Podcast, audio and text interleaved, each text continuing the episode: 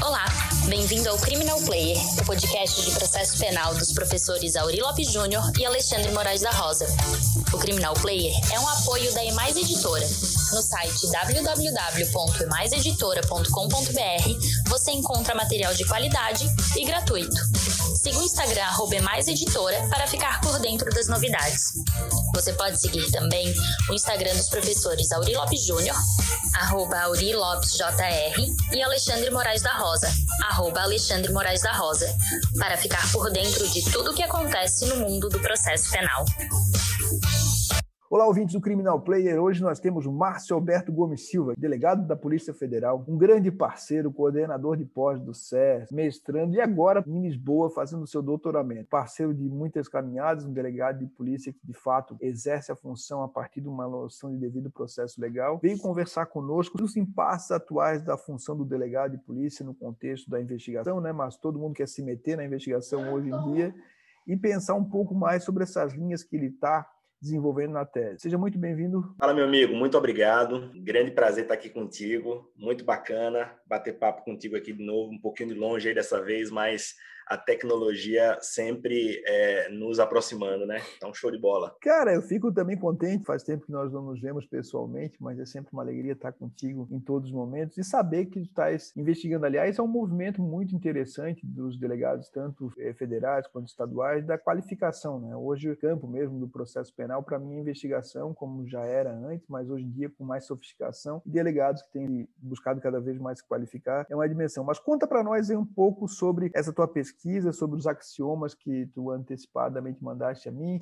Como é que tens pensado essa, essa atribuição relevante de investigação criminal? Então, é, meu amigo, o, o, problema é o seguinte: eu sempre é, tive um pouco de dificuldade em relação ao que acontece no nosso sistema acusatório lá no Brasil, na, na real, digamos assim, no jogo jogado, como você fala muito. Na verdade, a gente tem um sistema que me parece muito bom, teoricamente falando. Eu acho que o sistema de persecução brasileiro ele é um sistema muito bom e eu não gosto muito da ideia de falibilidade do sistema. Eu costumo dizer que o problema do sistema acusatório brasileiro é simplesmente que ele não foi efetivamente testado nunca. A gente não tem como propor nenhum tipo de melhoria dentro desse sistema sem antes efetivamente testar. Na prática, a gente sabe que não dá para falar, por exemplo, de prevenção ao crime quando eu penso numa polícia militar que tem dois soldados fazendo ronda numa cidade. Eu não posso pensar em efetiva investigação criminal quando, na verdade, eu tenho ali uma delegacia de polícia com um delegado que tem que dar conta de duas, três cidades, um escrivão que também dá conta de duas ou três cidades, sem uma estrutura investigativa efetiva e por aí vai. Esse tipo de situação, na prática, acaba dando a sensação de que nosso sistema de divisão de atribuições ele não é suficiente para então materializar uma persecução penal de qualidade. Então, por causa dessa curiosidade inicial, foi que eu fiz é, o meu trabalho de mestrado exatamente na construção de axiomas limitativos da investigação pré-processual. Né? O tema ficou eficiência e respeito a direitos fundamentais na atividade investigativa, um discurso possível pela criação de axiomas que limitem a atuação estatal na busca de uma investigação criminal garantista. E eu estou aqui em Lisboa fazendo meu doutorado exatamente para tentar avançar mais nessa pesquisa, né, na construção, na verdade, de um modelo de análise que consiga, analisando qualquer legislação processual penal mundo afora, ou qualquer investigação real mundo afora, a gente consiga descobrir foi uma investigação que garantiu direitos fundamentais do investigado ou é uma investigação antigarantista? A ideia é essa. Maravilha. Então vamos pegar aqui o aproveitar o bate-papo para fazer um pai bola aqui contigo, um, um devolve, para tu explicar isso para nós. Eu vou ler os axiomas, que eu gostei muito, e aí o Márcio vai nos responder aqui o que, que significa cada um deles, sem prejuízo, e você tem que ir lá ler o livro do, do Márcio, que é um livro legal, que no final a gente vai contar o que tem de novidade também em livros publicados, que ele tem várias publicações. Primeiro axioma: não há procedimento investigativo sem lei que o crie e o delimite. Então, a minha grande dificuldade aqui é interpretar a existência de um procedimento investigativo por meio do do qual o investigado não o conheça previamente. É a ideia de você passar para a pessoa que está sendo investigada quais são as regras que gravitam em torno do procedimento investigativo. Não dá para você jogar completamente às escuras sem saber o que o espera, como aquela ideia que é do Franz Kafka no processo, e você está sendo o tempo todo chamado para um processo que você não sabe como vai funcionar, como vai é, decorrer e por aí vai. Então a ideia é, a gente só deve, para que exista uma investigação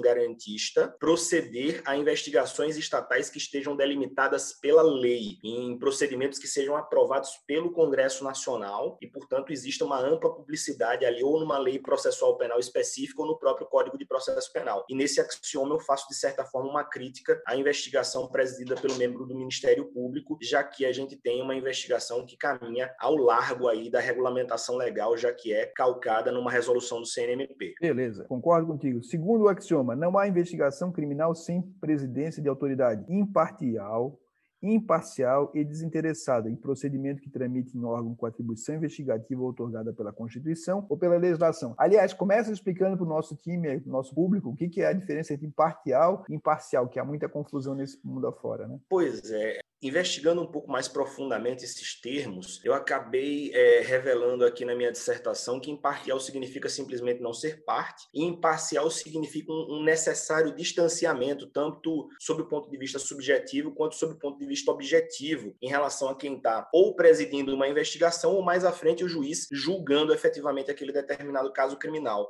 Então, eu defendo que a investigação, exatamente olhando para o nosso sistema acusatório, que tem uma divisão de atribuições atribuições muito clara, a meu ver.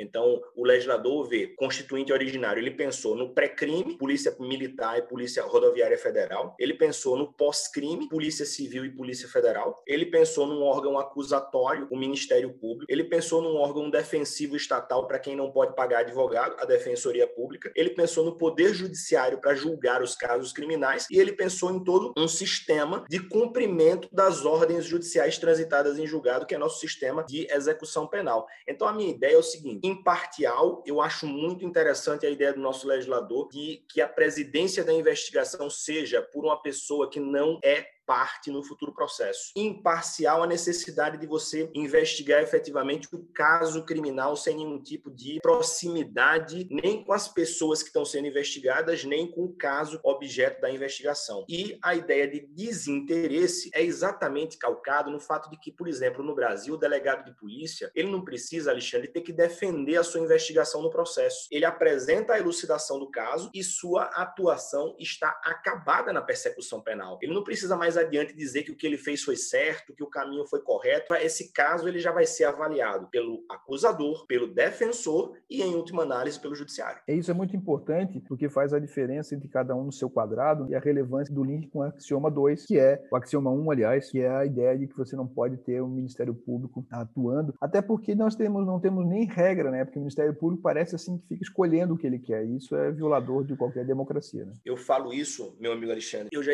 tive a oportunidade de escrever um artigos exatamente sobre isso. Isso fez parte também do meu livro Inquérito Policial, faz parte, na verdade, que se chama o superpoder de escolher o que investigar. É assim, se aparece para mim um caso criminal que eu desejo efetivamente elucidar e aprofundar, esse caso criminal é meu. Estou pensando aí sob a ótica do promotor de justiça. Se porventura esse caso criminal é um caso criminal que não me interessa tanto, isso vira uma requisição dirigida ao delegado de polícia para que o delegado instaure. Então é muito provável que aquele intrincado caso de repercussão repercussão regional e talvez nacional de corrupção venha para uma investigação direta do MP e o furto da bicicleta do seu Pedro na frente da igreja vá virar uma requisição para a instauração de inquérito policial, já que talvez não tenha tanta repercussão assim nesse, nesse caso criminal, sendo dois crimes aí de ação penal pública incondicionada que merecem a atuação estatal. É, isso daria um grande papo, inclusive pela vaidade e por interesses outros né, que deveriam constar. E vamos para fim que nosso tiro é curto aqui. Terceiro axioma: não há investigação criminal sem justa causa. Aliás, eu queria aproveitar e dizer que essa semana no meu Instagram lá eu publiquei uma decisão, um despacho do delegado Tiago de Almeida Costa, em que ele negou um flagrante de um sujeito que juntou uma nota de 100 reais, um sujeito foi devolvido. Então isso é muito importante, né? Que a ideia, Márcio, de que nós tenhamos o delegado como o primeiro filtro. Não é chancelador da PM, não é chancelador de qualquer um. Ou seja, se não há justa causa, não há justa causa para nada. E aí é um constrangimento que todos fazem. Então eu queria te ouvir um pouco sobre isso e a importância de nós termos delegados fundamentalmente corajosos, que vai pegar um promotor de justiça mais draconiano, que vai eventualmente até processar, requerer procedimento administrativo na corredoria, mas essa é a função de aqueles que merecem o nosso orgulho, que mantém a função de justa causa. Conta um pouco para nós como é que funciona esse terceiro axioma.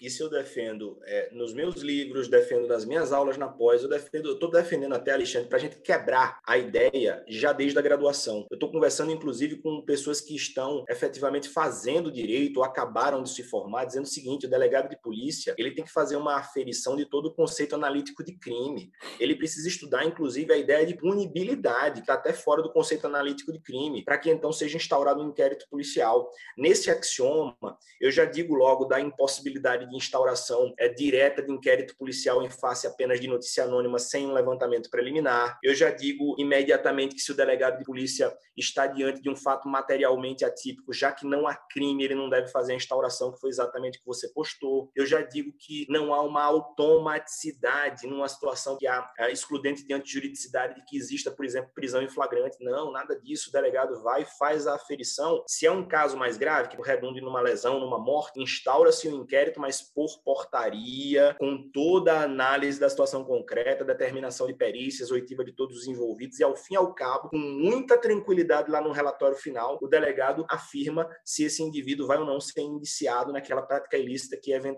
possa ter incorrido. Defendo a análise da culpabilidade. A gente fala tanto que delegado só pode aferir a, a tipicidade formal, mas a gente esquece que a gente tem que avaliar, inclusive, culpabilidade, para saber se o indivíduo ele tem ou não tem 18 anos completos, para saber se não existiu ali um erro de proibição, se não existiu uma coação moral irresistível. Imagina, Alexandre, prender um indivíduo que foi alvo de uma coação moral irresistível ao argumento de que o delegado não pode avaliar a culpabilidade no momento da lavratura ou não de um auto de prisão em flagrante. Isso é absurdo. Concordo plenamente com você. Pois é. Aí, por exemplo, as pessoas escrevem e parece que não param para pensar sobre o assunto. Imagina cena. Chegou na delegacia um filho que acabou de ser surpreendido furtando o próprio pai. Quer dizer, se o delegado de polícia fechar os olhos, dizendo eu não posso avaliar nada que não seja a tipicidade formal, ele prende em flagrante esse filho, esse descendente. Mas peraí, não tem uma escusa absolutória lá no 181 do Código Penal que diz que se o descendente furtar o ascendente, se é um crime patrimonial sem violência ou grave ameaça, ele está isento de pena? Como é que você vai prender esse indivíduo para que só depois, numa audiência de custódia em 24 horas, o juiz o solte dizendo peraí, delegado, mais adiante não vai nem existir oferecimento de denúncia se efetivamente não existir um terceiro envolvido. E aí,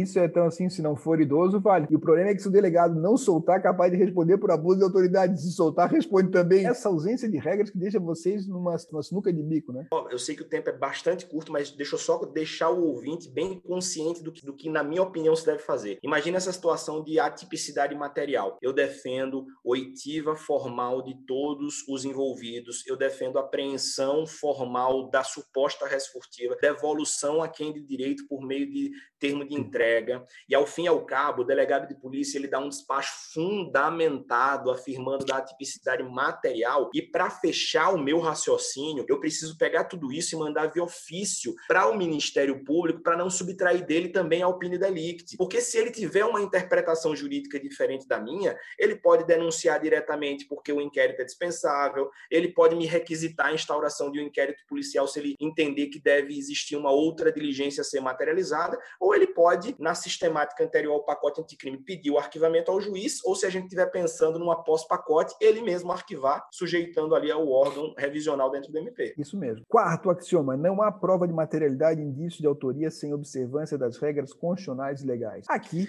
temos a novidade da cadeia de custódia também, né? Exatamente. O, que eu estou chamando a atenção nesse quarto axioma é exatamente que o delegado de polícia, uma vez instaurado o inquérito policial, ele deve se preocupar muito com respeito dos direitos fundamentais de quem está sendo alvo ali de uma produção probante e também observância do que determina o Código de Processo Penal para a gente não desembocar numa prova ilegítima. Então, basicamente, não produza prova proibida, não produza prova ilícita que viola direitos e garantias fundamentais, não produza prova em inobservância às regras processuais penais para não desembocar numa prova ilegítima, porque a gente vai ter aqui nulidade, a gente vai ter teoria dos frutos da árvore envenenada. Então, a pressa no momento da produção probante, ela é muito problemática para a investigação. Não adianta nada a gente pensar naquela investigação velha, que diz assim: primeiro eu tenho que eleger um suspeito, aí eu vou torturar o suspeito até que ele confesse e me diga onde está, por exemplo, a res furtiva. Isso aí é pensar, é, inclusive eu, eu, sou um super curioso da Inquisição, eu vim para aqui também para poder estudar um pouco da,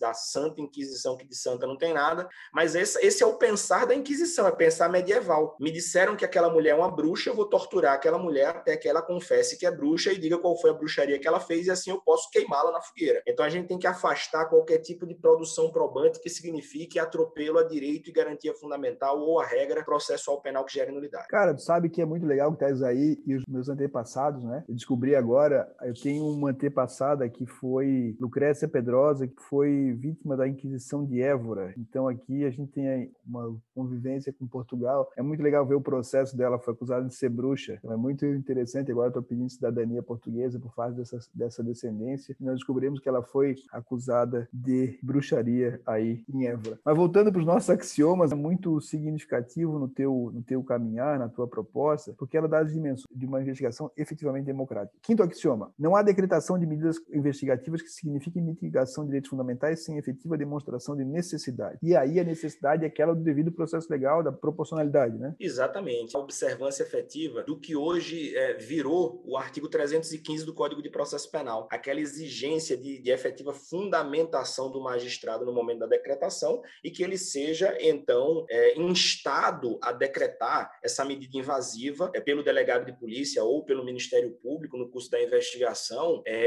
com demonstração efetiva de necessidade, para a gente tirar daqui qualquer tipo de ideia de prospecção, qualquer tipo de ideia que leve aí conclusão de que está sendo decretada uma medida cautelar, seja de prisão, seja de busca, seja de interceptação telefônica, sem que exista uma real demonstração de que ela se faz necessária, já porque a gente está afastando direitos e garantias fundamentais que o indivíduo tem, né? A gente está mitigando esses direitos, né? Direito à inviolabilidade do domicílio, ao sigilo das comunicações telefônicas, dentre outros direitos. E, aliás, meu amigo, depois, quando a gente finalizar aqui, eu vou entrar em contato contigo de novo, exatamente para saber isso aí, viu? Tem um, um, livro aqui que fala sobre a Inquisição de Évora. Eu tô, eu tô para comprar ele aqui. Depois, se você quiser, eu disponibilizo para você quando eu o adquirir. Mas se você tiver qualquer dado do processo, é porque a gente está aqui também na pandemia muito fechada, em estado de emergência. Mas assim que der, eu vou dar um pulo lá em Évora. Se você precisar de alguma coisa lá de pode me dar um toque aí que, que a gente consegue. Beleza, cara. Essa luta contra a Inquisição, então já tem antecedentes familiares. Sexto,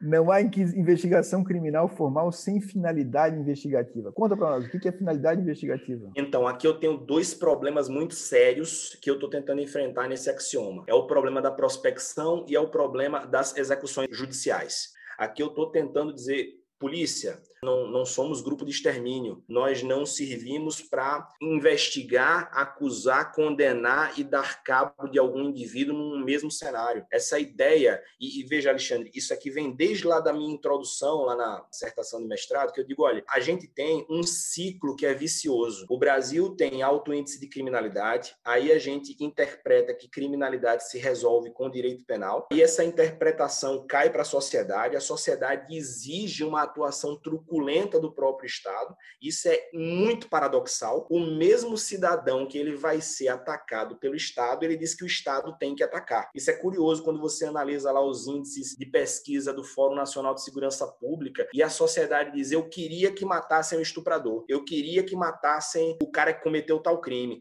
Aí quando perguntam, e você tem medo da polícia? O cara diz: tenho. Espera aí, mas é claro que você tem que ter medo da polícia porque você quer uma polícia que te atropele, você quer uma polícia que te bata, que te mata. Só que o grande problema disso é que a gente não se coloca lá na posição do outro. Então a gente sempre acha que nós não seremos o outro, nós não seremos o investigado, nós não seremos o torturado, nós não seremos o assassinado. Esse é, é o grande paradoxo que a gente tem que resolver e acabar de uma vez por todas com essa ideia de que segurança pública se resume apenas à segurança pública. Não há uma retroalimentação ou uma autopoese, digamos assim, dentro da segurança pública. Você tem que resolver com outras, outros meios estatais. Né? Então, estamos tentando aqui evitar a prospecção. Eu estou tentando fazer uns artigos aqui, meu amigo, só para a gente se encaminhar para o sétimo, é, inclusive a respeito da antecipação do direito penal. Ah, eu estou aqui na minha, na minha cadeira de direito penal no doutorado, tratando muito sobre a ideia de terrorismo, e, e você tem uma ideia, meu artigo vai ser exatamente sobre a criminalização das viagens de recrutamento. E isso é um grande de uma antecipação do direito penal, porque a gente não está esperando mais nada, a gente não quer fato, a gente a está pensando, o cara viajou, o cara treinou, pronto, crime ele cometeu. E aí eu já tenho como monitorar o tempo todo ele numa atividade prospectiva que vai até quando? A gente vai ter perna para fazer isso até que momento, né? É, isso é muito desafiador que o Philip K.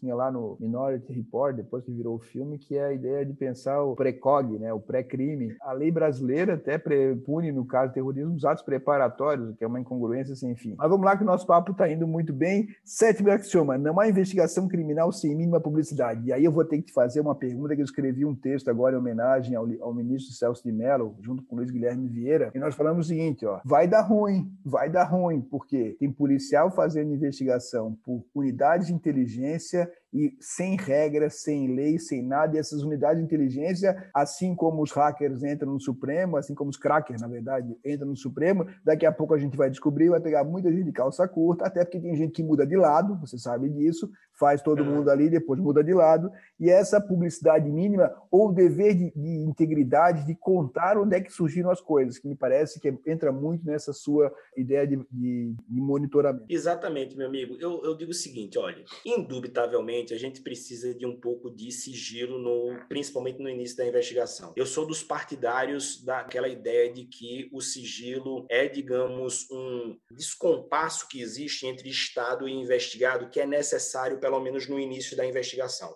existem medidas investigativas que elas são muito baseadas no sigilo. Não dá para previamente informar o investigado de que ele vai ser alvo de uma busca, ou de que ele está sendo alvo de uma interceptação telefônica, porque obviamente isso vai acabar com essa técnica investigativa, esse meio de obtenção de prova. Mas o que eu quero dizer é que a gente não pode simplesmente é, investigar uma pessoa sem que ela nunca saiba que foi investigada e sem dar a ela a oportunidade de tentar demonstrar que os fatos não aconteceram daquele jeito que os órgãos estatais estão imaginando no procedimento. Então, é para evitar essa surpresa absoluta, por exemplo, no momento em que do nada cai uma denúncia no colo do cara, do nada cai uma decisão de recebimento de denúncia, já citando esse indivíduo para se defender no prazo de 10 dias, né, sem que efetivamente tenha sido dada essa oportunidade para que ele conheça da existência dessa investigação, conheça da forma que efetivamente as provas foram produzidas e quem são as pessoas que foram ouvidas ali naquele procedimento, para que essa surpresa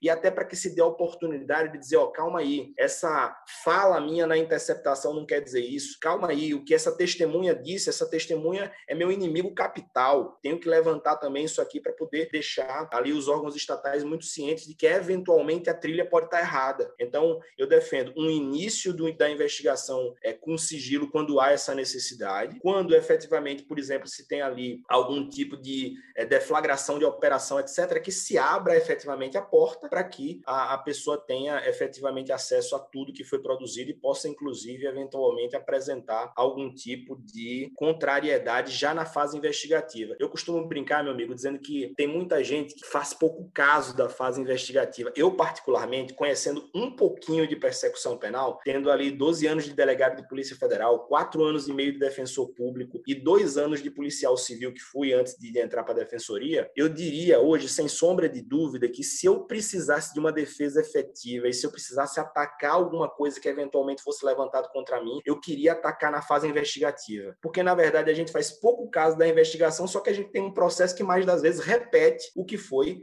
é, feito na investigação. Então, é, na investigação, me parece um momento mais contemporâneo para você dizer: ó, oh, peraí, calma aí, não é assim não, é de outro jeito. E você tentar trazer aqui algum tipo de dúvida que conduza para uma outra trilha. E é muito legal também que eu fazia quando eu era juiz da, do crime, era que o seguinte, a polícia investigou o Márcio Ansel, Márcio Ansel, Márcio Alberto, Roberto, não, lembrei do Márcio Ansel que fez o livro. Né, Nosso grande amigo também. Nosso grande amigo, está tá agora nos Estados Unidos lá, fazendo agora é. outras coisas, agora ele está lá no, tá lá batendo continente lá. E o que, o que me fazia era assim, quando chegava e, e pedia o arquivamento, eu mandava da ciência para a pessoa, afinal de contas ela foi investigada, ela tem que ser ciente, porque se alguém fez alguma coisa contra ela e causou direto ou indiretamente, ela tem direito de saber numa democracia e eventualmente buscar responsabilização de quem o denunciou. Mas conta para nós aqui no final, então, a gente está encerrando. O que, que, tem de livro novo do teu e o que, que tem de curso disponível para as pessoas poderem fazer mais? Então, meu amigo, ó, agora eu acabei de lançar um código penal comentado para carreiras policiais, era um sonho antigo, já vinha trabalhando nessa ideia há um tempinho. Então, para tentar dar uma ideia nova a respeito de certos tipos e certos artigos ali da parte geral, então acabou de ser publicado pela editora Juspod um código penal para carreiras policiais, mas óbvio que todos os operadores é, devem se sentir ali à vontade para poder fazer consultas e sugestionar para as próximas edições novos, novos entendimentos. Está saindo agora também o meu Prática Penal para Delegado de Polícia, quinta edição, também pela Juspódio. Aqui é uma obra coordenada pelo meu amigo Rogério Sanches, por meio da qual eu avalio todas as peças que são produzidas pelo delegado no curso do inquérito e tento dar sugestões aos colegas e aos futuros colegas aí de como confeccionar essas peças, dando essas alternativas que a gente conversou aqui. O meu livro Inquérito Policial também esgotou esse ano, já está indo para a sexta edição. E o inquérito é efetivamente processo penal. Aqui é um manual de processo penal e eu estou trazendo nesse manual de processo penal essas alternativas um pouco mais profundas e que fogem do lugar comum, como por exemplo essa possibilidade do delegado de polícia fazer essa avaliação do conceito analítico de crime por completo antes de instaurar um inquérito. Né? De curso a gente está aí no SES com os, os preparatórios para concurso, com nossa pós-graduação em segurança pública. Aliás, você é professor da nossa pós em segurança pública lá do SES, né? Muito nos orgulha tê-lo aí nessa, nessa linha de frente dos nossos professores da pós de segurança pública, uma pós muito prática, né? Enquanto a de ciências criminais de repente discorre a respeito de conceitos mais teóricos, a nossa de segurança pública tenta enfrentar questões pragmáticas para os profissionais da área. Né? Então, basicamente isso, e sempre à disposição no meu Instagram, no arroba prof, meu amigo. Eu ia acabar de dizer aqui que era para seguir o Márcio Alberto, prof, a underline, Márcio Alberto. Foi uma alegria, espero, pena que não vamos poder comer um pastel de Belém, outras coisas aí em Portugal. Come um para mim, e depois vou mandar lá o print da minha, do meu parente que foi acusado na, na, na, Inquisição de Évora. E quem sabe a gente possa um dia visitar juntos lá, seria muito legal. Obrigadão, parceiro. Aproveita aí, Portugal. Valeu, meu amigo. Um forte abraço, tamo junto.